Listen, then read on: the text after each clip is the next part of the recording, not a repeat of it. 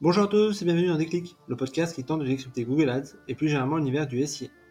Je suis Jeremy Lacoste, consultant SIA depuis plusieurs années et j'aurai le plaisir d'aborder une fois par semaine une problématique search. Sans langue de bois et toujours avec bienveillance, ambition au cours de chaque épisode est de déconstruire des mythes autour de Google Ads, une plateforme qui vient de fêter ses 20 ans, en partageant mes échanges, lectures et retours d'expérience. Pour ce 60e épisode, abordons la question du tracking et du suivi des performances.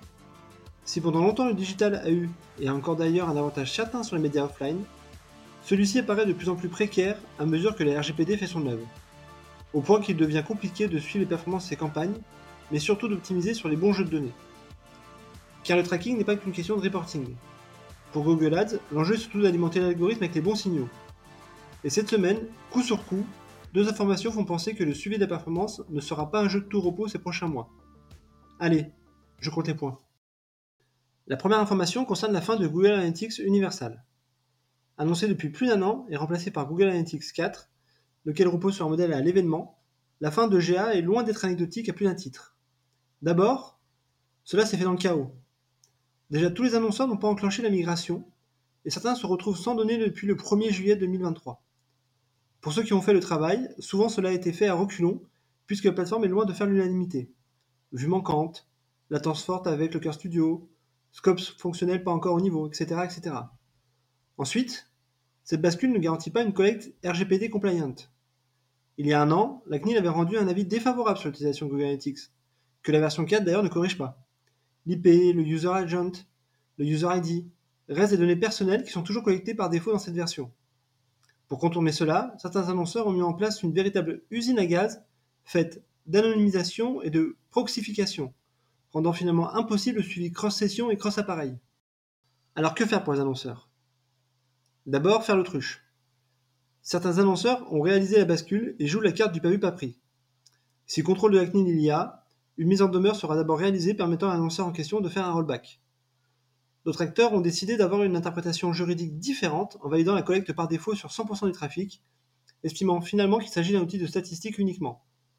Cela est vrai si tant est que Google ne fait pas rayonner la donnée collectée à l'ensemble de ses applicatifs et si l'annonceur n'a pas synchronisé GA avec d'autres outils d'activation. Ensuite, basculer vers une solution d'analytics alternative. Piano Analytics, Matomo ou consorts ont profité depuis un an de cet environnement légal pour prospérer et gagner des deals avec une montée en maturité forte de ces solutions qui bénéficie en outre d'un support intégré au coût de licence. Je rajoute que Piano teste depuis quelques jours en bêta une feature qui permet d'intégrer les données marketing des plateformes type Google Ads afin d'avoir un pilotage aligné à ce que proposait jusqu'à là GA.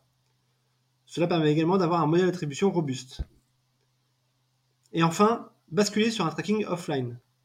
Il n'y a rien de mieux que d'aligner son CRM ou sa base métier avec les données Google Ads. Cela évite toutes les histoires de tracking cookies, par exemple, et permet d'avoir qu'une seule source de données. La deuxième information concerne le fait que Google a enfin décidé de se mettre en ordre de marche pour anticiper la fin des cookies tierces, en témoigne notamment le dernier Data Breakfast tenu.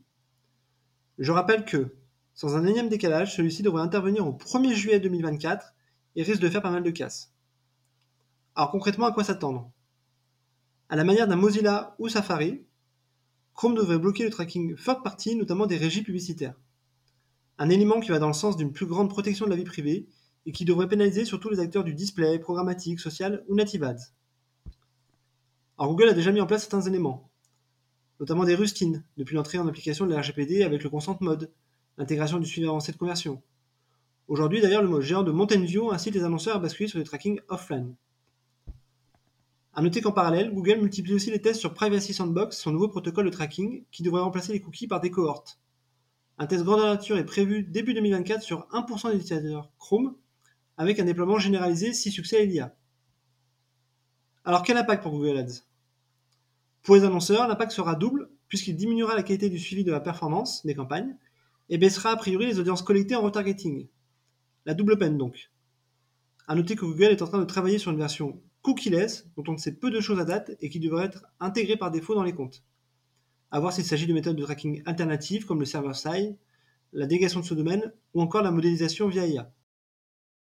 Au-delà de basculer sur de la conversion offline et une solution de web analyse alternative, que faire pour les annonceurs? D'abord, explorer la piste du CRM augmenté.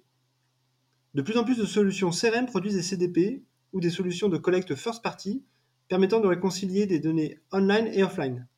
C'est un bon moyen de collecter 100% des données web et de faire de la réconciliation dans le CRM pour ensuite proposer de l'activation média. Évidemment, ça coûte cher et c'est long à mettre en place. Ensuite, déployer des analyses de marketing mix modeling ou une solution d'attribution. L'objectif est d'assurer une collecte exhaustive qui permet de comprendre l'ensemble des points d'interaction du point de vue utilisateur pour pondérer la contribution de chaque canal dans la conversion. C'est une bonne façon d'allouer ensuite les budgets pertinents à chaque canal, mais là aussi c'est souvent besogneux et onéreux à mettre en place. Voilà, ce 60e épisode touche déjà à sa fin et j'espère que vous avez eu le déclic. Comme toujours, je suis preneur de vos retours, propositions de sujets en commentaire ou par message privé sur LinkedIn. D'ici là, prenez soin de vous et si vous me cherchez, vous savez où me trouver. Sur Google bien sûr. Allez, à la prochaine